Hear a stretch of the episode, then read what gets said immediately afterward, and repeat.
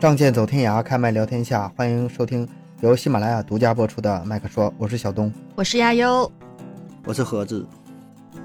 咱们上期啊，很多问题没聊够，嗯，然后咱设的那么多问题也没聊完，那咱们这期就继续吧，后面还好多问题等着咱呢。嗯，本来本来想一期节目聊五十个问题啊，然后很遗憾我们只聊了三个，跟我们预想的不太一样。啊 我们努努力，这期争取聊四十七个啊。这样反正也好。然后呢，为了怕大家就是在节目结尾的时候睡着啊，我提前跟拜托大家一下，在我们的专辑页、专辑页，然后有一个评价啊，麻烦大家给我们打一个十分好评啊，五个星十分，这个对我们很重要，谢谢大家。然后咱们今天的话题继续吧，悠嗯，悠上问题。好的，咱们就聊第四个话题吧，第四个问题，嗯怎么看待励志的书籍？然后高赞的回答是：看再多，那都是别人的人生。有啊有道理，有道理。嗯再多了别人的人生，这事儿我觉得，呃，看这书吧，你要说没用吧，也不是说完全没用啊，能有点用，能有点什么启发意义。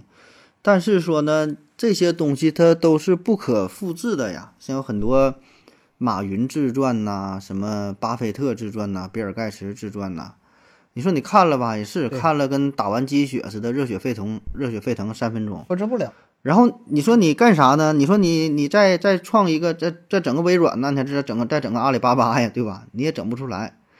所以这东西，我现在的想法是没啥用。你要是实在无聊的时候看一看也行，但只是当成一个传记文学啊，了解一下这个人的当。对，或者说当个小说吧，对吧？就是比较真实的一个小说。所以你对于你自己来说，你也用不上。而且咱这说，这人生它也没有真理，也没有一个终极答案，啊，没有一个唯一的标准，啊，所以呢，你不用说非得说用别人的这个成功，然后呢来要求自己，说我也得达到什么什么档次啊，我得赚多少多少钱，我得像谁什么什么样儿。我觉得有的时候可能就有点有点跑偏了哈，追求的东西就就是不不那么现实啊。这个励志类书籍它其实很宽泛，嗯它不仅仅是，肯定不仅仅是鸡汤学，嗯嗯鸡汤学、成功学这个，我我我是不太不太信的。但是还真的有一些书是挺励志的。嗯，你比如说哈，我记得我什么时候看那个不是电不是书是那个电影那个《乱世佳人》飘，啊，哦，黑白看完之后，我当时我当时我就热血沸腾啊，嗯真的就是能被飘了他那种就是 飘了，让他整飘了。嗯真的是让被他那个就是激励到了，当时就恨不得就是拿个什么工具就出去闹革命去了，嗯就那种劲儿就上来了。所以说，我觉得其实励志类的书吧，挺好。现在现在人吧，你别说看励志类书，看书的都少，看书的比以前少太多太多了，都是各种碎片化的各种时间。当然，咱也不局限于只说看书啊，你包括各种呃音频呐、视频呐、好的东西都可以拿来看。渠道太多了。但是嗯但是你只要不是说完全信它啊，完全把它奉为真理的话，只是给你心里能带来一些力量，我觉得挺好。我觉得可能对人生是有一些帮助的。它毕竟拓宽了你的呃视野，对吧？毕竟能让你看到不一样的人生，让你看到不一样的是事情，嗯，还是能长见识、长这个信心的。你你你刚才说这事儿，我一下我刚刚才有一点我没想到哈，你说你一说我想起来，就是这个励志书籍，到底啥叫励志书籍啊？这个我没想，对对对对对，这我我一直就想说，这你们也没给我说话的机会，你先问吧。你，了，我你先我就是想，我想请你们先定义一下什么叫励志的书，先给我一个范围。我的范我的定义很明显，嗯，能立得了你志的书叫励志的书。太他妈严谨了，说的。一点没毛病。你看，那你看有毛病没有？你你没说到这个问题的时候，我没想到。我一说一说励志，书我想到就是那些就是鸡汤，叫心灵的鸡汤啊，现在叫心灵嗯的硫酸了。但是你这话一说完吧，我一想到这个励志书概念，呃，包括的范围非常广对吧？嗯一种呢是咱们狭义上的说，比如说这个三十天让你让你减让你减肥，二十天练这个六块腹肌，或者说什么十天学好普通话，对吧？这嗯这挺挺励志吧？这种，但多少有点不靠不靠谱。但如果从大范围来说呢，那像一些一些优秀的小说，像这个什么那个《平凡的世界》，对吧？像约翰克里斯多夫，还有你刚才说那个什么那个飘飘啊，还有什么嗯像什么鼠呃鼠疫，对吧？这都非常世界名著都有名了。你要从这个角度来说呢，那这些也算是励志书籍，对吧？嗯或者说或者说这些才是正经的励志书，对吧？就是我们现在说励志书，好像有点 就是被那个带歪了哈，都是那种那种有点不着边际的啊，就什么成功学那种东西了。对啊，你看，你比如那个电影啊，嗯咱咱咱书跟电影先咱先掺和着聊啊，《嗯肖申克的救赎嗯，》，我反正是看完之后，我心里是非常震撼的。嗯嗯在在在最旧的最近的那个《三傻大闹宝莱坞》，嗯嗯你看完，这对你没有震撼吗？肯定是有的。嗯我觉得人是需要这种震撼，需要这种另外一个视角来看待这个世界的，去鼓励自己的。我觉得如果是像刚才盒子说的那种什么几十天能做到什么事儿的那种纯纯成功学的那种类似的哈，嗯就纯打鸡血的那种，我是不看的。那种书我从来不看，就看到那题目我都不想看。但是你说是，呃，像东哥刚才提到的一些哈、就是，嗯，你说像《平凡的世界》，它算吗？它也算是励志的书吗？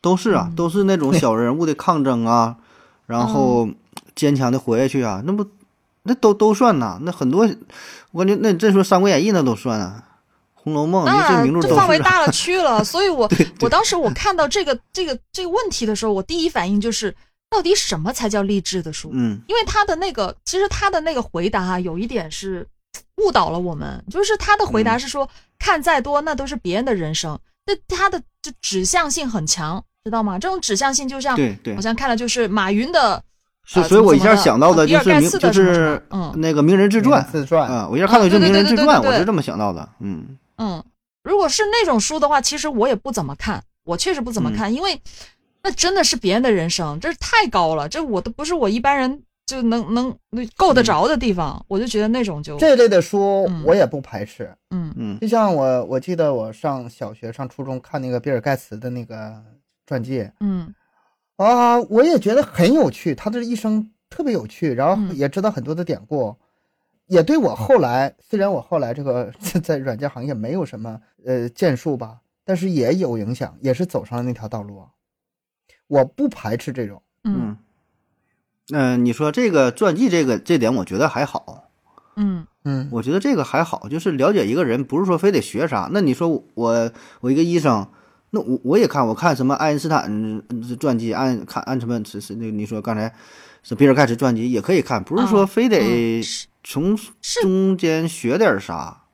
嗯你就是别抱着励志的去去这个这个这个目的去看，励志书，别当励志书看，你就成功了。就当故事书看，嗯 嗯，当小人书看是吧？我觉得这一点吧，咱们咱们把它局限在，就是咱把这话题缩小一下啊，就是还是嗯。针对于那些比较鸡汤的吧，针对那嗯。鸡汤的去聊，就是说，你要是把它缩小回来的话吧，它这个这类的，点赞点赞最高的回答还真挺靠谱的，嗯，那些都是别人的人生啊，跟你没啥关系。这这说的没毛病。那我能想到一嗯个点就是啥呢？这种东西吧，它的意义在于，呃，一种陪伴啊，陪伴是排在第一位的。然后呢，偶尔呢会有一点儿启发，就是在你就真的是比较迷茫啊、比较沉沦呐、然后找不到方向的时候呢，我觉得可以去看。但是看了之后呢，不是说马上就让你走出这个阴霾、走出阴影，我就说陪伴嘛，我说就像咱们节目一样，它解决不了实质的问题。但是呢，陪伴的过程呢，就是就是给你带来的是充裕的时间，然后最后这个时间是解决了你这个问题。我觉得这个是这种这种书的一个作用，它只是相当于，呃，怎么说呢？像像一个止疼药啊，就是你这个病它没好，但是暂时让你不疼了，然后度过这个难关，过去之后呢，你这个病它是自己好的，啊，不是说这个药给你解决的。所以它这个励志的东西，它它不只是说一种虚假的励志吧，或者说短时间之内让你呃这这什么三分钟热血、三天热血，我觉得那也足够了啊。然后陪伴之后了，你我倒你你该该干啥干啥去，这也仅此而已。我倒是心里最低谷的时候，我倒是不看这类书籍。我记得，嗯，什么时候初中啊？我那时候心里就是更刚什么情窦初开呀、什么、呃少年的烦恼啊，就哎就那那个时候的时候啊，嗯，你让我看那种书越越看越上火 嗯啊，就看别人怎么成功，越看越上火。但是我看什么书呢？比如说也是看那种书，也是那种类似畅销书，什么青少年心理问题、情感问题，就那种哈、嗯，我看他们一个个，哎呀，这一个个，看着比你哎这问题比你惨，哎呀，这么严重的，哎呀，这个这这咋这么惨呢？就是这个这个家里家家庭出问题了，哎，这个早恋，然后让老师给逮着了，这个那个被开除了，哎，我看完之后心里特别舒服，然后我把我自己的那个倒霉的低谷的事儿跟全给忘了，跟人一比不叫不叫事儿了。啊，对，不叫事儿了。嗯，低谷的时候吧，我还乐，就是这种时候还有用。哎，那也挺好，我我这个也挺好。其实我我自己啊，个人嗯都知道，我曾经有一段时间是比较嗯，就是抑郁的那段时间啊，啊，就那呃就录那录那两期节目录的吗？是吗？就那段时间吗？就是我曾经是有一段时间我是看一种书，我看一种书嗯是什么书？那段比较低沉的时间，我看的是游记，我喜欢啊看游游记，啊，就是真旅游实的去去哪地方旅游，对有什么旅游好吃好玩了啊？嗯。嗯，我喜欢看每个人他呃写的那一大本游记，然后游记里面他有很多的风景啊，他去哪里拍下一些什么样的生活场景，什么样的风景特色，然后然后里面有一些文字，有一些他当时的一些感悟感想啊，我我看我就很喜欢看那些，看完之后心里觉得很舒服，就那种感觉就是啊，这个世界很大很美好，还有很多东西是嗯，就是就是，等着我们去 但你哎，发你下你这个次试试我这招。啊。不像治好了，怎么越来越重了？突然感悟到世间的美好了。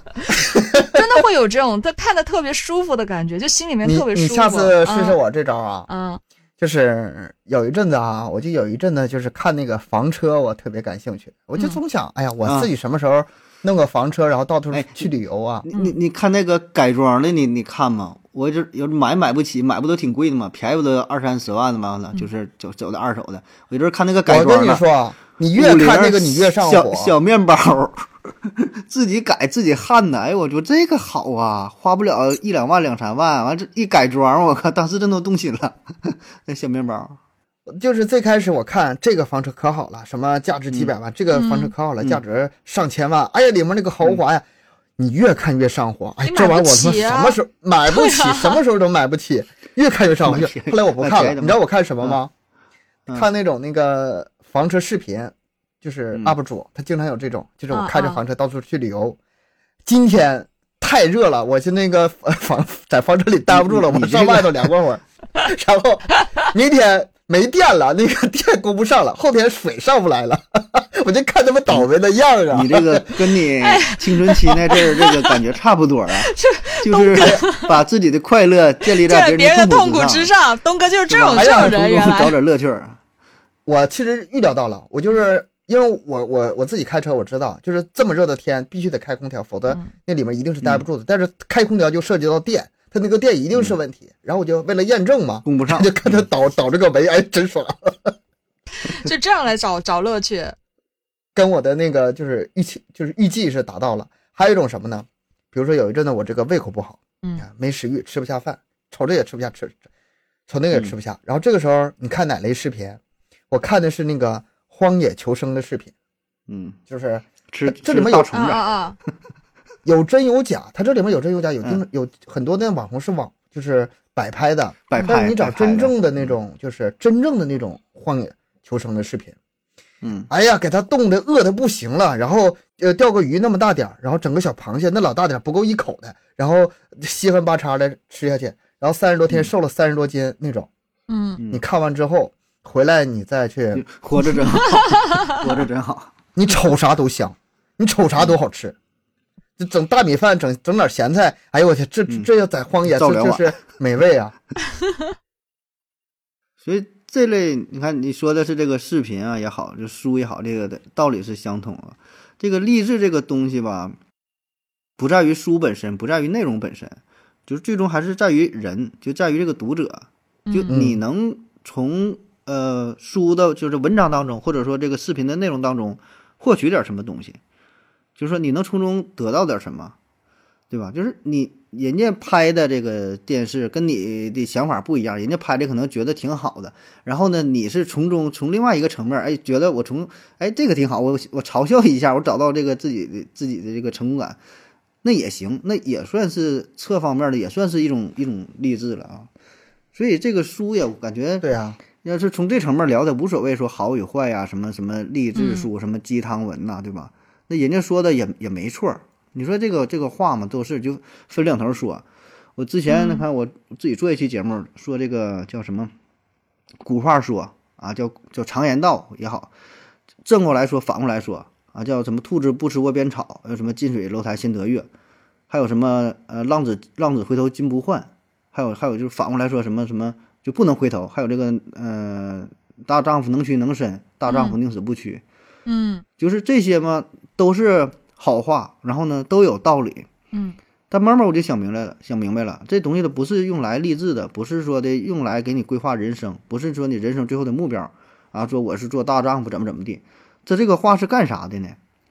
它是安慰人用的，就是在你需要的时候也用这句话，就是在你憋屈的时候拿出这句话说，哎，大丈夫咱能屈能伸，呃，什么留得青山在，不怕没柴烧，嗯哎，咱以后啊，这怎么才振作起来啊？就是说，然后在你失去说什么东西，咱兔什么什么好马不吃回头回头草啊，什么兔子不吃窝边草，没事儿啊，这还有天涯何处无芳草什么的，这咱再往往往前看，说怎么怎么都行，天呐，就是这这话它随便你引用，正过来说，反过来说都有用。咱有句话叫什么“借坡下驴”嘛，就是说安慰别人，在一个合适的嗯场合、合适的时机，引用一句话一说，哎呀，一群热血沸腾，说的对呀，哎，这这挺好挺好，然后生命重新燃起希望了。那反过来说，它也也有道理，所以这个根本它就不是说生命的这个这个终极的目的啊，说目标我要怎么怎么地，它根本不这回事儿。它没没有没有唯一的答案，所以就看你什么时候想用这句话啊。所谓的励志，就是让你就这么一段儿说有一个小的目标而已，它不是说最后的终点是啥。嗯，这个角度倒是挺倒是挺没想到是吧？嗯，没想到。那我我想的是另外一个，就是我觉得，就无论嗯是什什么书吧，或者是呃任何的书，其实就让给我们三个看，可能我们每个人看的关注点都是不一样的，就是可能励志到你的东西也是不一样的。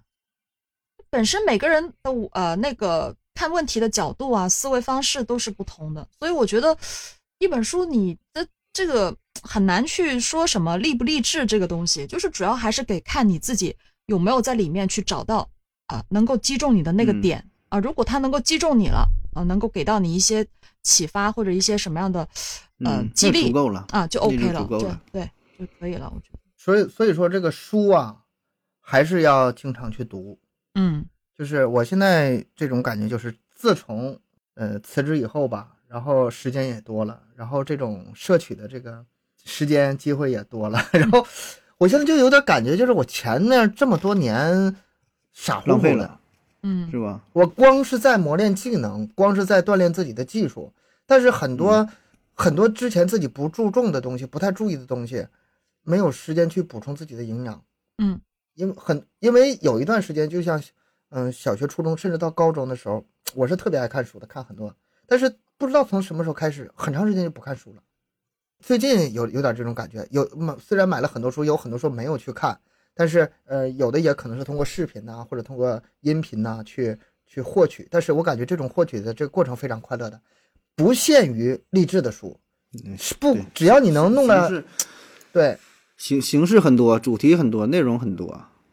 不限于形式，不限于主题，不限于介质。嗯嗯，比如说，比如说像咱们三个人聊天，很多东西是我从你俩那里 说说起来的，怎么听着这这这这话这么别扭？好了。啊，咱们这个今天很努力的，估计这四十七个也是讲不完了，我我我猜啊。嗯，那就咱争取能聊四十五个也行。哎呀，加速，赶赶紧问，第五个问题哈，对于爱情放下的瞬间是什么样的？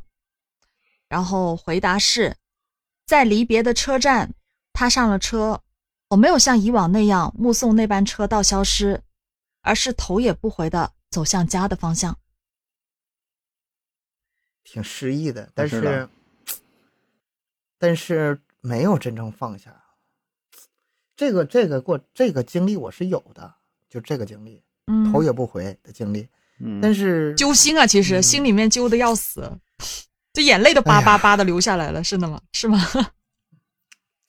我我先说吧，我先说吧，嗯就是他说这个对于爱情放下的瞬间是什么样，对吧？嗯我觉得这个瞬间，它不是说那个点，它还是要经过一段的时间。关键不是那个点，而是那个时间。我自己有个规律哈，就是你之前的爱情有这个可能对夏优这个有有帮助，对对盒子可能，你之前的爱情有多久，你之后就可以用多久把它给放下。比如说哈，你之前谈了一年的恋爱，你俩分手了，你当时难受，对吧？一年之后，完事儿了，痊愈了。你之前那个段感情三年，分手了，对吧？再也不见了，对吧？三年之后，你就可以彻底把它从你的，嗯，你都不说难不难有多高，受的问题了是根儿有根儿有多深，是吗？对嗯对，你就你你就想不起来这事儿了。我就是说，这就是没有瞬间的事儿，它是一个时长的事儿。这个瞬间只不过是，哎，恰好赶到了那个点，就完事儿了。到时候呃就，放你你这句话叫这个叫叫啥嘞？嗯、分手你觉得是这一瞬间你刚刚知道的，但是呢，这个事儿是已经发生了很长时间了。嗯嗯，嗯，就是你刚得到这个通知，哎呀，说这一刻知道这个事儿，但实际上它是早就发生了，持续很长一段了，是吧？有这种说法。嗯，但我我看到这个问题的时候吧，这个内心是百感交集啊，想起了很多人，想起了很多的画面，很多人，很然后多人，呢，闪现了很多的场景，嗯最后呢是归于平静。你看，这就哎叫放下啊！你要能想起来，那不叫放下，真正放下就是就就没了，这才叫放下啊！对，想不起来这事儿才叫放下。这事儿吧，这个挺难回答的，因为你说放下，对于爱情放下瞬间，其实很多时候吧，就是呃，什么是爱情都说不清楚。就是年轻时候再说这事儿，你会有种种的误解，就以为那个是爱情，是吧？叫那个歌词咋唱来？就是你你说过牵了手就算约定嘛，对吧？但亲爱的，那不是爱情啊。所以你很多时候你以为你放下的东西，你你不根本就唱出来，我我想我想不起来这是哪首。因为对于爱情这事儿吧，这这这话题很非常非常大了。咱说这很容易，这没法定义这个到底什么什么是爱情。然后呢，特别是在年轻的时候，呃，说放下的瞬间，他根本就没有捡起来那个那个瞬间，你也不知道是什么时候开始的，然后莫名其妙可能也就结束了。我觉得很多时候，反正我的就对于这爱情的理解是这种体验啊，没有说那种那种说，哎，今天就就确定说俩人开始了，然后哪天啊确定就结束了，对吧？就没有这个开关，就像总看一些小说或者是一些段子，说这个爱情来的轰轰烈烈，完了走了说怎么地呀、其实真的就像是，就像是充电啊，有一个百分百分之五十、百分之六十、百分之七、百分之九、百分之百，然后俩人在一起了，然后离开的时候也是，就一点点儿远了，就是电用没了，百分之八十、百分之五十、百分之二十，最后你也想不起来说什么时候也就不联系了啊。就咱说这种不是说俩人结婚之后，呃，离婚了，说什么吵架怎么的那种，咱就说正常就年轻时候这种嗯呃懵懂的情感，啊没有结果莫名其妙来了，呃，莫名其妙来了，然后然后一点点就消散了，啊，嗯，也不是说俩人什么吵闹啥的，就慢慢淡了，也就 OK 了啊。瞬间是有，但是事儿不是那么个事儿。嗯悠悠呢，这个陷入沉思。没有，我在我在我想起一句话，之前看过一句话哈，那这话听起来是有点玄的，有点玄学的那种味道。他这样说，这句话是：当你接受这个人对你的影响存在的时候，你就已经放下了。呃，我反应一会儿啊，真真真真没听他。说啥意思？当你接受这个人对你的影响存在的时候，你就已经放下了。还是没听懂解释一下，你解释一下。还是没听懂。他的意思就是说，如果你想刻意达到某一种状态，其实你永远就达不到那种状态。什么意思呢？再通俗一点来讲，就是你一天到晚在说我放下了这个人，我已经放下了，其实你啊就放不下对，嗯，就你总是要去证明你自己已经放下的时候，就是没放下。但是有时候这个人你可能已经不再提都不会再提，就是他的存在你已经承认了，他已经是个既定存在的事实，但是我不想再提了，我也不屑去啊证明的时候，其实就已经放下了，是这个意思。还是一个还是一个意思，但是他这种说法呢更有诗意。这谁都听不懂。有那么难果然是理解就是理解吗？果然是爱情的样子。这个事儿吧，这个事儿自己都不知道，得是嗯。别人提起来了，你就过了很长很长之时间之后，嗯。别人说提起来了，哎，说谁谁谁，你俩怎么怎么，哎呀，我说哎呀啊，还有这人呢，嗯。啊，就想起来了，就是不是说刻意的说我怎么放下他，或者怎么怎么想起他，但是你这里边还有一个问题，就是关于放下和这个不爱，他这两个这两个词儿它是有区别的。放下一个人和不爱一个人，我觉得是有是有区别的。嗯，你不爱他了，不一定能放下；放下呢，也不一定是不爱。嗯，咱这个越绕吗？不是我我 越在绕现在不是在 我的我的观念、我的思想里，我觉得是同一个东西。如果我爱这个人，我是不可能放下他的。如果你让我放下他，我必须是不爱他，不然我怎么可能放得下呢？我觉得是同一样东西。你这你的毒打还是少，以后你会觉，我不是这好像是在咒你哈，不是你会看到这种现情况的。具体具体举个例子解释一下。这有很多这个很多都是无奈的，你自己体会去吧。你能见到的很多事情，我不想体。会。这我觉得有时候就情感情这种东西，它其实就像洪水，就只能疏导，是不能拦截的。嗯，就是如果你有时候你嗯想要彻底放下这个东西、这个人的时候，你可能反而需要你先就是抓紧他，然后破掉自己那个执念。真的，我我不知道怎么去表达，我不知道怎么表达，但是我知道，我觉得如果是真的能够放下一个人的话，心里的感觉应该是很平静的，很宁静的，对就是没有任何的波澜的。但是有些人就是有些东西，你可能你不让自己去想，或者是刻意去去避开这个东西，是没有任何意义的。反而你直面它，直接去面对，去去接受，去反思，去怀念它，然后可能有一天你就放下了。我是这样认为的，因为逃避没有用。你你就你真的吧呀？我就问你一个问题啊，嗯这个爱的反义词是啥？深了吧？嗯，恨呗，这有什么反应的呀？我我知道是恨，但是我不希望是恨。爱的反义词是不爱，不我，所以我当时我不爱呢又不又不等于恨。我我我我刚才我想到的是两个答案，一个是恨，一个是不爱。嗯，我就在想，我嗯我我我应该回答哪一个？盒子的回答是这就是不爱，这就东哥的回答这就是代表恨。着代表着你的态度，你的你的理解呀。嗯如果你不爱了的话吧，那就是一切归于平淡，爱也没有，恨也没有。嗯，但是呢，嗯，如果你还在恨他，说明你还在爱他；如果你爱他，可能都就是还有爱没放下或，多或少还没放下。啊，有爱就有歌词恨，或来回答多或少。对，这张学友的歌嗯词。对啊，这有嗯如果有如果还有恨的话，那肯定就是没有放下，因为就还是有情感嘛。就是对啊还是有只要没放下，就是有情感。我我觉得只有就是不带任何的，不带对这段感情对这个人不再有任何的评判和苛责或者恨意的情况下，这才叫真正的放下。嗯，否则的话，真的不能算是放下。漠然、漠然无视。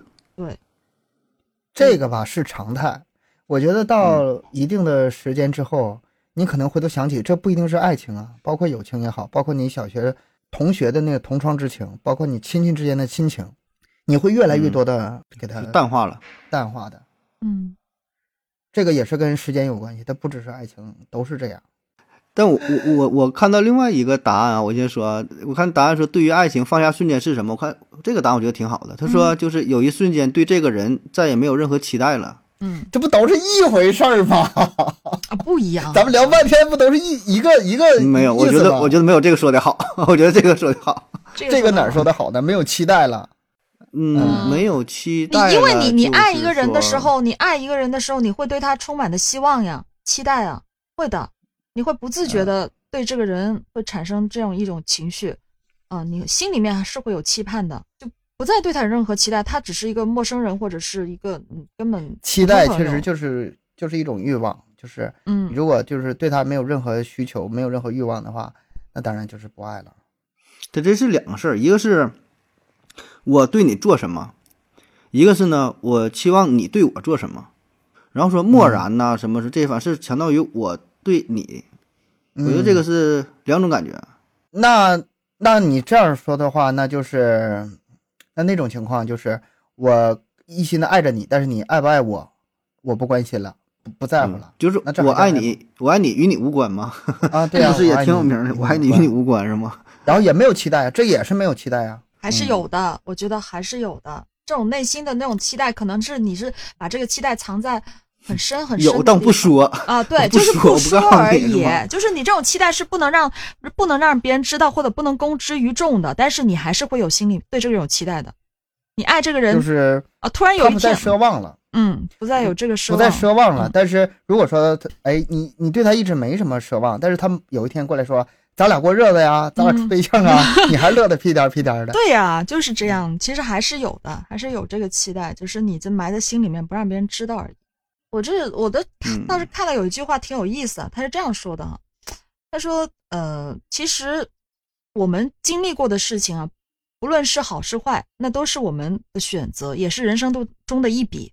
其实没有必要去刻意的将这一段人生的经历划去，因为嗯。我们小时候写作业的时候，作业本上最引人注目的，其实往往就是你划去的那一段话，就是你把这个东西划掉，其实特别显眼。啊啊，越划掉越醒目了是吧？对呀就是没人知道。是啊，就是其实很多时候，过去的这个人，过去的这段经历，你就让他呃就在那儿吧，就让他留在那儿吧，就学会跟他相处。我发现这个这个年龄不同，这个想法确实不一样。你看，比如嗯说像我以前的时候，嗯呃，动不动就想我以前怎么样啊，我这段经历怎么样啊？就像你刚才说的，划不划去啊，遗不遗忘啊，放不放下呀、我以前可能这种事情想的非常多，嗯但是经经历了多了之后，活到岁数之后吧，我哪有功夫想那些啊？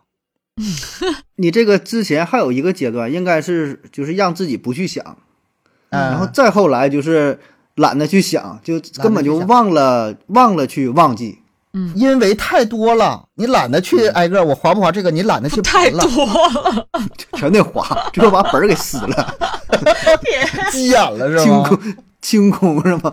清空。然后这个时候呢，反倒不去想以前了，想想想未来了。嗯虽然我是爱怀旧的人啊，嗯，但是在生活上，我更多想的是以后，以后。哎，你看这事就就就就这个反过来了，是不是？你说年轻的时候老想以前，然后年纪大点老想以后，啥时候没活过，都没活过，没活活在当下是吗？没活明白，就没想过。现在是吧？没嗯，活明白。因为年轻时候以前的事儿少嘛，好容易想。嗯，以后太遥远了，不知道要要该想点啥。然后呢，现在是年纪大了，以后日子少了，过一天少一天了，赶紧想想以后日真子咋过真的会这吧。样子吗？就 盒子你会这样的你你也会这样吗？就年轻的时候想还没到年龄呢，还差还差两年。我现在还是想以后呢，我现在还想以后呢，哦，我 马上就要到这个到这个这个交界点了。我这我这一直我都是想当下的，我没有说嗯刻意去想以前或者想以后，我都是想现在，我就想可能呢那你挺厉害了，可能男跟女还是不一样，不是还是地域差异？地域差异。地域差异。现在我们就是就是有点分歧吧，就是要不是男女差异，要么是年龄差异，要不是地域差异，肯定得有个解释 说半天都一个事儿是吧？啊。对对其实都有差异，都有差异。我觉得我是，反正我我一直都是挺活在当下，我就想我现在，我不会去想那么久以后的事情，但是以前的事情我也不会去想，就想来也没有什么意思。就是我觉得想，只会让自己陷入更痛苦的一个，就是反正以前可能的事儿不太好的美美好回忆不是特别多啊，反正我就会觉得还不如过好现在。嗯，那这说这个问题，其实问的我感觉都挺幼稚的，就是 但凡一个成熟人也不会问这个问题。嗯，哎呀，这个问题幼稚的多了，一看提这问题的人呐，都是很很年应该很年龄，不大，嗯，对，都是。但是聊聊也挺好。对回回一下过去是吧？找寻一下自己啊青春。对，回顾一下。那再往下了哈，嗯，第六第六个问题，嗯，咱们争取一下，看看今天能不能，呃，这个哎，放弃吧这第，六个说法。放弃吧，赶紧的吧。哎，这个问题有意思。你最深刻的错误认识是什么？然后回答是：嗯，以为自由就是想做啥做啥，后来才发现自律者才会有自由。当一个人缺乏自律的时候，他做的事情总是在受习惯和及时又即即时即时诱惑的影响，要么就是被他人的思想观念所扰，几乎永远不可能去做内心真正渴望的事儿。哎，这个字是读及时还是即时啊？及时，及时，及时啊。嗯嗯，因为粤语是读第四声，我就老是有点分不清。啊，东北话也是第四声，这个是吧 这个但是我对嗯我对我记得他是读第二声，我记得他是读第二声，但是很拗口。来，发表你们的高见。他这个呃，他这回答说的倒是挺好啊，嗯说这什么是真正的自由嘛，就是在不影响别人的前提之下啊，然后说的呃这个不影响别人嘛，自己愿意干啥干啥啊。当然，自由不是说你想做啥就不做啥，对吧？而是说是你不想做啥就可以不做啥，然后然后别触犯法律啊什么什么道德。但是我看到这个问题，我没想这么多事儿啊，我想的都非常。非常现实、非常简单、非常具体的问题，就是说你最深刻的错误认识是什么？就是我小时候想的是这个，长大之后想法不一样了啊。比如说小时候我就以为这个尼姑可能都得嫁给和尚呢，后来一想啊，不是这么回事儿。我就想到就是这些非常，你这愿望没想什么好的么深，刻。嗯，你这哎，心不是你这个问题，我也有，我也有想过，真的。是吧？那那 那他俩生出啥呀？生出小啊，生出男的送和和和生庙，送那生出女的送尼姑庵我。真的以为是 要你对呀要不然要不然怎么延续啊？你对呀倒是也也挺严谨，有道理。是吧？你看达成共识了。对啊，反正我想都是这种比较浅的。再比如说，你看，嗯，经常听的这个啊，改天我请你吃饭。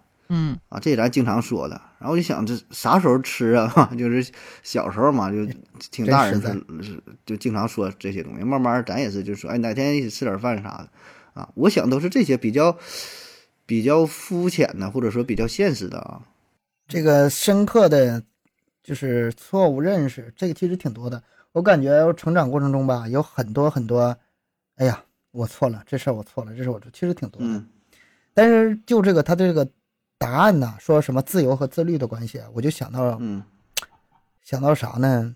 自由职业，自由职业。前一阵子我看咱们这个有听友啊，可能是理解的比较不太熟悉啊，理解稍微有点片面，说自由职业就是一帮呃游手好闲的闲的人，嗯，然后给自己的美化，那这个其实这个名儿换个名儿呗，嗯，是吧？游手好闲改叫自由职业了。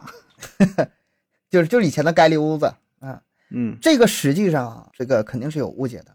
我之前对自由职业也完全不了解。你看啊，就比如说在电视上出现一个人，别人介绍职业，这个是工程师，那个是什么呃医生、律师的，哎，这个冒出一个自由职业、啊，那就没工作嘛，对吧？嗯 就那么想，他就是没工作嘛。但是现在我这个对这个认识的看法是在改变的，工作和上班是两码事儿。嗯就是我不喜欢上班，说实话，每天打卡上下班，我不喜欢上班，但是我并不讨厌工作。工作，嗯因为你的事业在上面啊，你能做出什么成就，你总不能说指望你的业余爱好就搞出点你点成就吧？你的成就不还是在在你的工作上体现吗？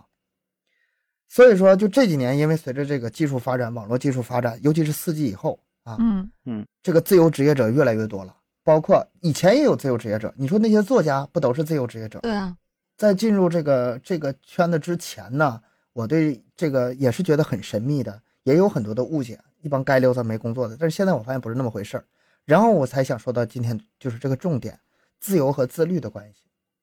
嗯你看啊，咱们几个都算是算是搞自媒体的，嗯自媒体这个字绝对不是自由的字，就是嗯自律的字。你想不就是能想把这个东西做好的话，自由那能做出什么东西啊？嗯靠的是自律，对吧？这个你们应该有有也有这个体会。嗯嗯你该整整内容，整内容，该输出输出，每天忙的事多着呢。只不过跟以前的区别就是啥？以前我是被动的，你打卡你你那个上班晚了，你就迟到，给你扣钱，然后给你绩效什么乱七八糟的。上班这个现在不是，现在一睁眼睛，我这节目怎么做？我觉得比以前要充实，比以嗯前的工作时间反倒是要多的，不比以前要清闲，反倒是更他是，这我觉得这个就是你说的，它是一种工作模式的转变啊，嗯就是，呃，一个呢是有一种相对固定的模式，对吧？上班的时候一天需要干啥，上边领导分配工作，哎，嗯就说这一周或者这一个月啊，或者今天我把呃多少多少任务需要去完成啊，几点来几点走一打别人卡，安排你的。对。现在呢，就是你自由的点是啥？你可以自己规划，自己安排自己。可以嗯可以把这个工作的范围扩大化，就是说我是安排这一周的工作，OK，这一周要完成录几期节目，那你可以我用呃三天的时间啊、做完也行，五天做完也行。你要真拼命挣，你一天反正一天是费点劲哈，那一天不吃不二十四小时说啊，也许可也许能行吧，对吧？但也不太现实。就说这个有有一有一定的自由度啊，但不是说你完全说我什么也不干，我我不做节目，我今天我去哪干啥的玩儿啊，怎么地呀、呃，就是不能完全放下，对吧？你得有一个自己的规划啊。所以这个时候其实对自己要求更高了，更嗯高了，对没有人监督你，没有人约束你，对吧？只剩下这个钱来约束你，你得自己掂量着怎么去赚钱，怎么养家。怎么举例更能那个能说明这个事儿呢？做小买卖，嗯自己做小买卖，对吧？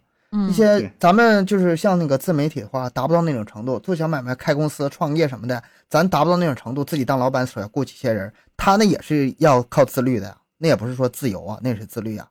现在就是说，自由职业是介于上班跟这个自己做买卖他俩之间，但是也有很多那个自由职业者以后也自己开公司，那就又升了一下级呗。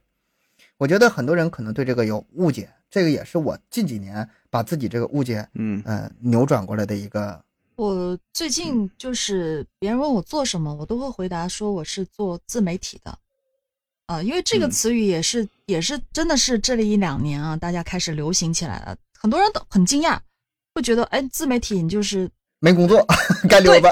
对，你知道吗？就是有一次我呃特特别那个跟这个我几个跳舞的朋友，我们回家哦，然后他们就说，哎呀还要上班什么什么，我说我也回家还要干活，他们说，哎你们在你在家干活，我说我在家就不是干活了吗？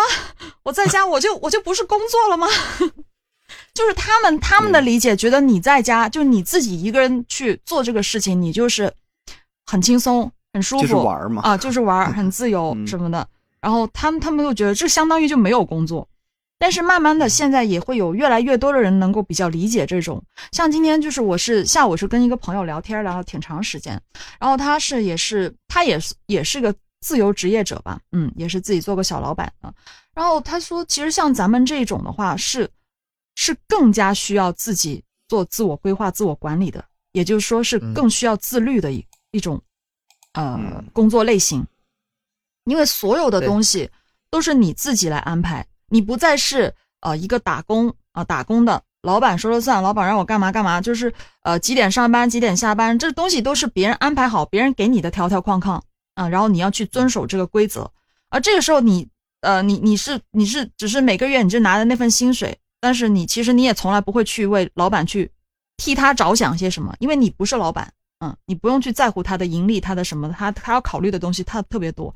但是等到有一天你自己去做这个运营，你运营你自己的时候，啊，你自己是个老板。其实我们现在每个人都是自己自己是老板啊。当你自己做自己的老板的时候，你就会发现所有东西你都得努力去做，你得自己去安排啊，去规划。首先你得自律，，必须必须得有这个前提，嗯必须得有这个前提，要不然的话，这这个就乱套了，是吧？世界就乱乱了，社会就乱了。对啊，这自由应该是就是你自己有自己的想法，你指引你的行动，而不是自由就不受别人的管理。啊，这个我我是不认同啊，自由就是放飞啊，什么什么的，不是这个意思，嗯完全不是这个概念。结合这几个问题吧，我再说另外几个小答案哈，咱咱一起聊一聊。嗯说你最深刻的错误认知，我刚才说那个尼生呃那个尼尼尼姑和和尚这个事儿啊，嗯那小时候还还有一些误解，就是总觉得自己照别人抄啊，就考试的时候呃这个抄答案翻书，就以为老师不知道。但是后来呢，就到了大学的时候，就是也见过考嘛，然后搁上面一坐，看的老清楚了，真是以前没想到过。就是下边有个人拿手机看啥，就是不说而已，真是嗯特别清楚，你知道吧？你你那个体验完全不一样，你搁下边坐着和从上边坐着就一点都不一样，就根本想想想发现太太太简单了。很明显的，这个是我这个我也知道，对，是是一个挺深刻的认知转变。还有这小时候撒谎啊，小时候撒谎挺幼稚的，就小的时候觉得撒谎，这大人不知道啊。那现在想想都是，就是大人逗你玩儿嘛。嗯但现在也是啊，现在可能就是嗯男女之间啊，就情感上有一些谎，可能也是心知肚明，对吧？对方可能不挑明而已，这个也是一个认知转变吧，我觉得。这个你说的这些都是好像是具体的事儿哈。嗯嗯、我我我有一个就你是嗯错，就是感觉大的，对觉得错误认识是什么呢？就是觉得很多事情吧是理所当然，嗯嗯就是觉得以后会有无限的机会。就比如说哈，啊，这个。比如说嗯哎，跟一些朋友一起吃顿饭呐，或者一起出去旅游玩一下呀，或者是去参加一场比赛啊，觉得这个哈以后机会多的是啊。嗯但是过去之后回头再看，事情过去就过去了，再也没有。我举个例子嗯，经经历的时候和后来就完全不一样，是吗？当时体验和后来体验完全不一样。当时体验是就是很稀松平常，嗯嗯没什么重要的，但是回头啊，这是多么宝贵的经历啊！举个例子啊，就是我以前带球队的时候，我带了一个女队儿，女队儿我们去参加比赛，那个女子业余足球吧是非常非常困难的，马人也很困难，然后你是嗯找对手你也找不到，都是男的踢球有的是，男的踢球你抢场抢场地能打起来那种。嗯，但是女的踢球吧就很难。然后呢，我们好不容易费了很大劲，组了一个四个队儿的一个小联赛，哎，就是四个队儿能怎么样？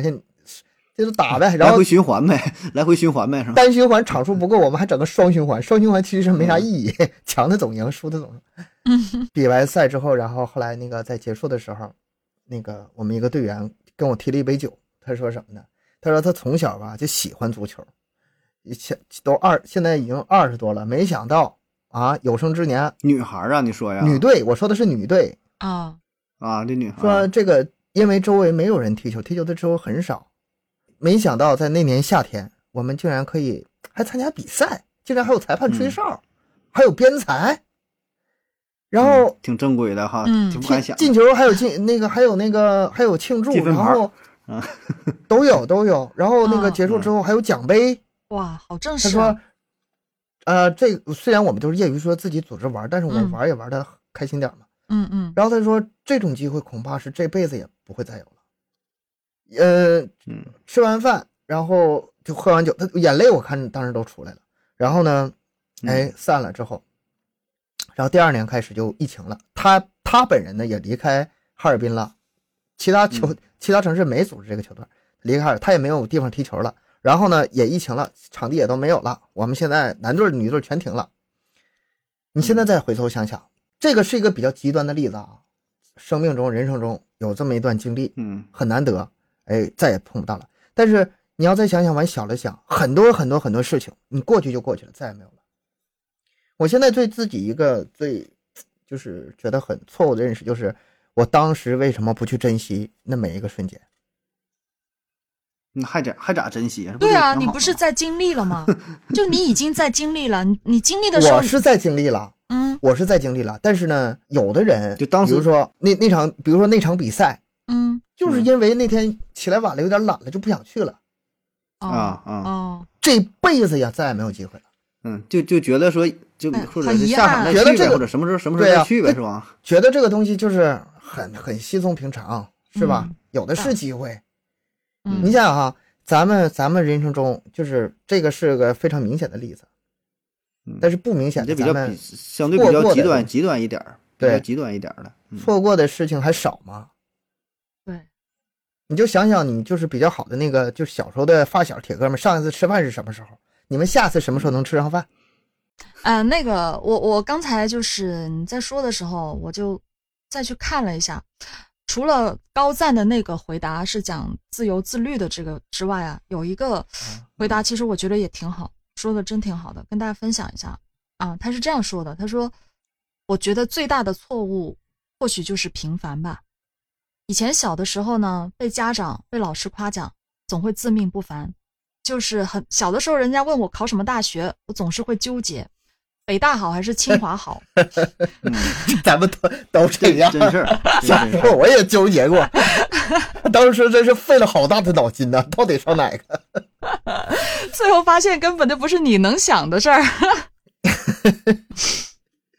这我觉得咱们都会，你你说完了吗？你那个没说完，啊没说。完，就是啊他后面是在说，他说，呃，这个笑话是很好笑，但是同时也证明啊，嗯、我们在逐渐长大成熟的过程当中，其实对自己的认识也越来越深刻，因为我们嗯每一个人终究也都是普通人，啊、可能会在平凡的一生当中，在平凡的岗位上潦潦草草就这样过一生，但是嗯平凡、平凡、普通不是你生活不下去的理由。生活怎么过，一直以来都是由你来决定的，你要对自己负责。啊，我觉得他这个，嗯，反正看了我挺有感触的。虽然我不知道他这个回答会不会有点跑题。我觉得这个误解是挺严重的，就每个人都会存在的，就觉得小的时候嗯觉得自己很特别嗯啊，都觉得自己跟别人不一样。然后呢，越来越觉得自己就非常平凡，嗯就觉得自己哎，是就以为自己挺出名哈，跟别人不太一样。然后嗯有的时候只是感觉自己我不太努力而已。嗯但慢慢发现呢，自己努力也没有用啊，自己真的就不不是天才。对啊，小时候也觉得感觉挣钱挺容易的呀，就感觉以后我这我干点啥我都应该能赚个大钱。嗯哎，步入社会呢，感觉也不一样。啊，就说这个咱之前聊教育的问题嘛，说这个人生的成长的三个过程啊，第一个呢就是意识到自己的父母很一般，嗯。第二呢是意识到你自己很一般，第三个阶段呢是意识到自己的孩子很一般哼啊，就是人人的这一生啊，嗯。都是有随着你的增长，随着你的阅历的增加，你就会发现自己一点点的这个就归于平凡，就认清这个社会的现实，然后认清到自己的水平是自己的能力。我觉得这个应该算是一个比较大的，嗯、小时候一个深深刻的错误的认知啊，然后长大会一点点转变。我想每个人都会这样啊，就把自己自命不凡的，然后开始接受自己，就就就就就是个平凡人嘛，对吧？接受、接受这个现实你一。说这个啊，我想起来嗯前两天刷资料的时候看到一个，有个叫杨锁的，杨锁的是多大呀？二十三呢，好像是，活活把自己饿死了。啊嗯他是什么情况呢？从小就家庭啊娇生惯养，惯的不成样子，特别嗯特别的惯。惯我就跟你说一件事，就知道他他家惯到他到什么程度了。他八岁才学会走路，我这不是惯着，我感觉那是那是傻子。但是 不是他不是傻，他脚有问题吗？不是傻，就是两三岁的时候抱着。抱着，比正常来说，孩子应该一周岁就应该开始踉踉跄跄能走嗯道了。咋吧咋吧嗯走了。嗯我家两个孩子都是，扎吧扎吧走了。他两三岁的时候想学走路，他妈不让，给他抱起来，说：“哎呀，宝啊，你你那么着急走路干啥？摔了怎么办呢？舍不得。这这这精神病啊，我这我家里人都吃糠咽菜的，但是这孩子顿顿有肉，嗯嗯就是惯的不成样子了。然后上上学也是，然后比如说，呃，跟学跟学校的那个学同学有点冲突啊，直接就那个跑学校就跟跟那个老师跟同学就干去了，这家长。嗯就是你们怎么，我家孩子这么优秀，你们怎么能？就是你能想象到所有的就是对孩子的惯的情节，你给他那个值调到 max，调到最大值，就是那样。后来呢，他就是辍学了嘛，上这这种人上大学怎么可能上得去呢？嗯班在成绩班级成绩也是倒数第一，就惯的不像样。然后等到后来，嗯，他父亲母亲先后都去世了，去世之后，他懒到什么程度啊？就是他家东西就是慢慢都变卖成钱换成吃的嘛。我现在是没看资料，就是愣凭脑袋想，可能有地方想的细节不对啊。他买那个吃的，他都不是说买米、买面、买油、买菜，现成的，他他是买面包、买火腿肠、买这种嗯，现成的。你稍微动一点手，不可能。嗯不可能。亲戚觉得他可怜，给他塞点钱，他就买吃的了；嗯，给他塞点米面、鱼，全都放坏。等到有有有一年那个那个什么的时候，家人觉得这个孩子过年了，这这这怎么得给他吃点好吃的呀？他头发那老长，都已经那个邋遢成那样，跟要饭似的呀。上他家去给他送点吃的吧，一看已经死了。家里的家具都因为天太冷啊，天太冷，然后呢，他家家是那种平房嘛，家具全都砍成柴柴火烧火了取暖。不是这你怎么你说这个我然后那个上厕所懒得出去上，在屋里上，嗯，那边是全都是坏了的米面油，就是这种极端情况。不是这个是这个年代的吗？是啊，零几年还是一几年事儿。这个事儿啊，嗯给我的第一反应不是说这个事儿多极端，我就是在反思我自己和反思我周围的人。就是虽然没有达到他这种情况，但是介于咱们正常人和这个他这种情况之间，嗯，有无数的父母是这样的。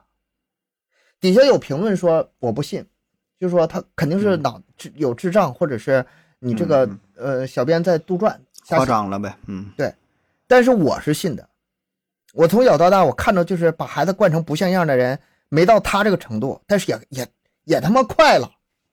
嗯，不少不少。不是你这个故事，我我都我都直接想起了那个啥，挂个饼躺在那吃的那个啥。小时候讲的故事吗，对啊，那个饼故事嘛不知道转圈儿，对啊，那个饼都不知道转圈儿，转圈就饿死了嘛，就吃胸前那一块儿嘛，就这个嘛，就这个故事真事儿啊，这么一说，这真事儿啊，这一说，不信你俩这个下节目你俩去搜一下，叫杨锁，我记得那他那名儿就是吧就是父母想把他那个呃什么才才华富富贵啊锁起来什么的，天，你就看图去吧，比我描述的要恶劣，啊我这是有点记不住了。这算不算一个错误的认识？错到错到根儿了？不，他他没也没没转变过来啊，没有 一直错误了，这个是给给别人的警示，我觉得这个是给其他人的警示那个警类。似的，嗯类似的一个初中，呃，初中，然后组学校组织春游，班里边儿就是小就学生带点吃的嘛，全班呢都带那个煮鸡蛋，全班那么多学生嗯不知道这鸡蛋怎么打开，拿着鸡蛋啊看，说这得咋吃呢？这这玩意儿夸张了。这玩意儿也没有缝儿，没有眼儿的，从怎么抠抠不动啊？就全班一个打的不会。这我也看新闻啊，嗯，就说啥的，吃饭都是早晨家长给给鸡蛋都包好了嘛。我说这看着这来气，我说他妈傻，我说这不知道咋吃嘛？我想我小时候这咱说不说自己会炒菜，就鸡蛋洋柿子嘛，这个从小或者蛋炒饭对吧？自己自己都做了。我说这哎呦我的天呐，这个情况保证是有，保证这个你这是比较极端的情况，但确实保证会有，我觉得会有。就你们在说这个家长的时候，我是从另外一个角度想到了一个，嗯，其实很多人都、都犯的错误，其实挺多的。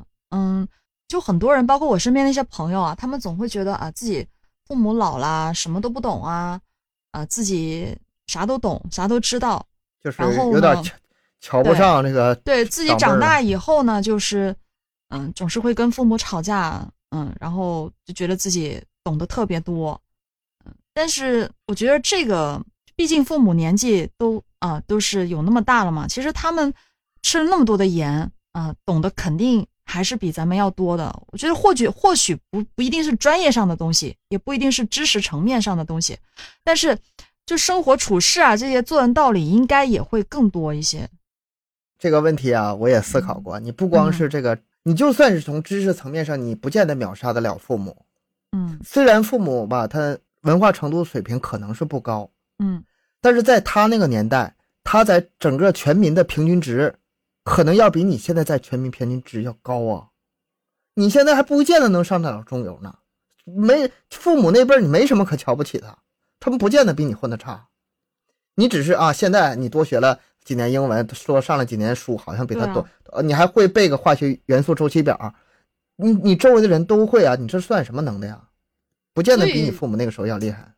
因为我现在有时候身边有一些呃比较年轻的，就十几岁的还在读书的嘛，就是有时候会跟我说，哎呀，这家里人就父母好烦啊，什么什么，老是这样这样这样，然后就顶撞啊，然后哎都他说我都不回他信息了，好烦的什么的。就是其实我嗯就自己自己呃已经长到这个年纪，会觉得有些东西，嗯，他我反正我觉得他这种态度肯定是不对的，就是总是觉得自己你也自己没招儿，那能咋。咋办呢？就我也不能说是啊，你小时候也是那么过来的，对我们都是这么过来的。但是我，所以我希望大家能够早一点去意识到这个是一个错误的。我是想说，就不要等到没有无法挽回的时候才去后悔，嗯真的就趁有一句话不养儿不知父母恩嘛。你不到那个岁数，你永远无法体会到。这种理解，我觉得是螺旋式的，就你非常嗯小的时候会崇拜你的父母，哎，觉得他非常牛啊，非常厉害嗯啊，什么都懂，什么都会。呃，再大点儿呢，到青春期呢，有点叛逆，然后觉得他一无是处。然后呢，再往再长再长大之后，觉得哎，这这个还是挺厉害的啊，嗯，就是父母主要就是我感觉主要还是对父亲那种感觉，这种转变就是比较比较大的。起码我现在觉得还是挺牛的，家里边儿修理点什么东西来，哎，什么坏了啊，就是人老爷子过来了，你能整好。你像咱这真不会整，你就得你不找物业，你不找什么水暖啥，整不整不了。人到那看几什么几分的管儿啥，去那个五金商店买点东西回来捅咕捅咕那就好了。啊是就是我觉得这还还还挺牛的。而且有的时候还会有意外惊喜呢。比如说，就是就像你说的日常这个吧，这是一方面。比如嗯说有时候我跟我我爸呀聊聊那些就是解放战争时候事儿，什么抗日战争时候事儿。哎呦我你我我之前你很少沟通，不知道他知道那么多。嗯就是他他们他去看这些书的时候还没你呢。对，嗯讲那个什么前苏联的时候怎么怎么地的，嗯什么什么就是越战，越战怎么的，朝鲜战争什么，就就那些事儿，他反正就他也是可能也是听来的，不能怎或者是看书上，咱也不知道，反正跟你说，哎，挺热闹，挺有意思。反正我的我在那方面知识是完全被我爸碾压的。你你都不用说，比如说回去干农活了，锄头长啥样，这个长啥样，那个地怎么翻翻就，是到什么节气怎么整，这这这个这生没法生。存生存技能，生存技能这一块儿，对对对，就是生动手活这动手能力可强了，我觉动手得上能力不行一辈的，对嗯。对对对，他们我那个刷那个刷那个荒野求生的时候，我就在感慨，比如说我们全家不小心落到小岛上矿山上了啊，嗯。哎，没我的话啥事儿没有，一无是处，没你 没你，人家活得会更好，你知道吗？少了少了耽误，事儿了。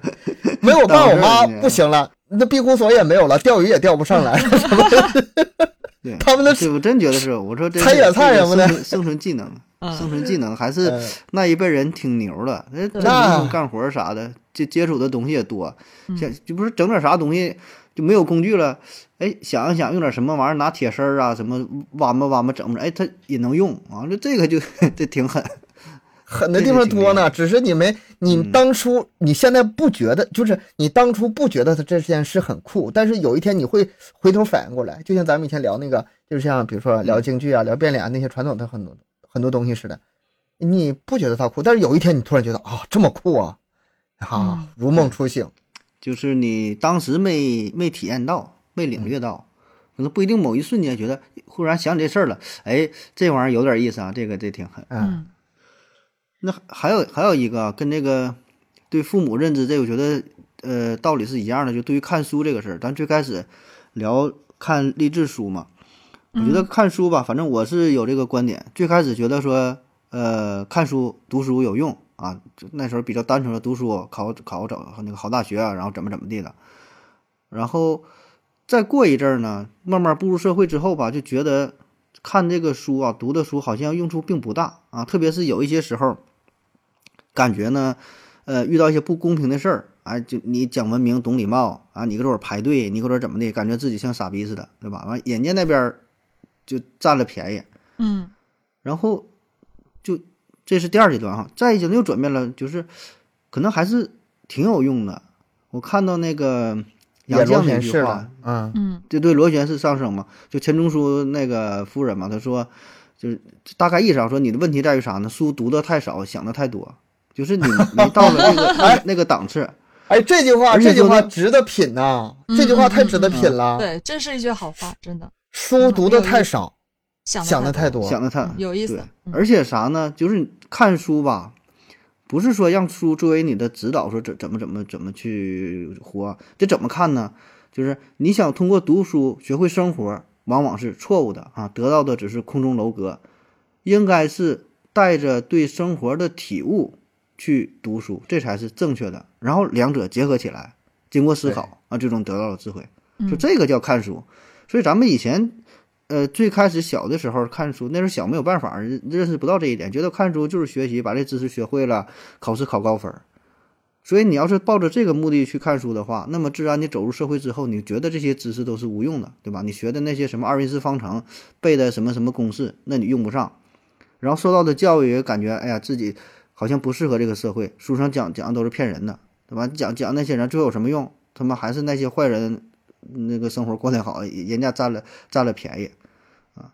但是在经过一阵儿之后，你觉得可能也不是，对吧？就是这个档次一点点提升，这个体验是不一样啊。嗯所以我觉得这个是挺契合于这个问题的，就是最深刻的错误的认知。就这个错误不是犯了一回啊，是是犯了好几回，来回不断的转变，螺旋式上升，不一定什么时候你又有一个想法，然后又转变了，就越想越深哈，这一点儿一点儿往上攀爬吧。反正呢，这个人生嘛很漫长，我觉得遇见的人和事儿一定会很多，那就慢慢走就好了。想那个太多，但是有些有些错误能及时认识到，我觉得也还还不错。话虽然如此，但是你什么年龄办什么年龄的事儿，有些坑啊，你该踩还得踩；有些那个弯儿啊，你该绕还得绕。否则你不绕那个弯儿，只是听别人说，嗯，没有用。还是还是没法踩一脚真正的。去体会到，还得踩一脚。你狗屎到底多臭，你得踩一脚你才知道。只是听别人说，你永远不知道那种黏糊糊的感觉。我以为你要说尝一口，那那就那倒不必那。就人生 路漫长慢慢走吧，一路走一路看吧。好，那这期节目就到这里吧。还有那么多问题可咋办呢？咱们后面再接着聊吧。感谢大家收听，欢迎大家多多留言、分享、点赞、打赏，还有我们那个专辑评论十分儿、十分儿、十分儿。啊，感谢感谢，节目更新时间三七二十一，加听友群联系主播可以关注我们的微信公众号“麦克说 Plus”，这里不仅仅是音频内容。咱们下期再见。拜拜，感谢收听下次拜拜见，拜拜拜拜。拜拜拜拜。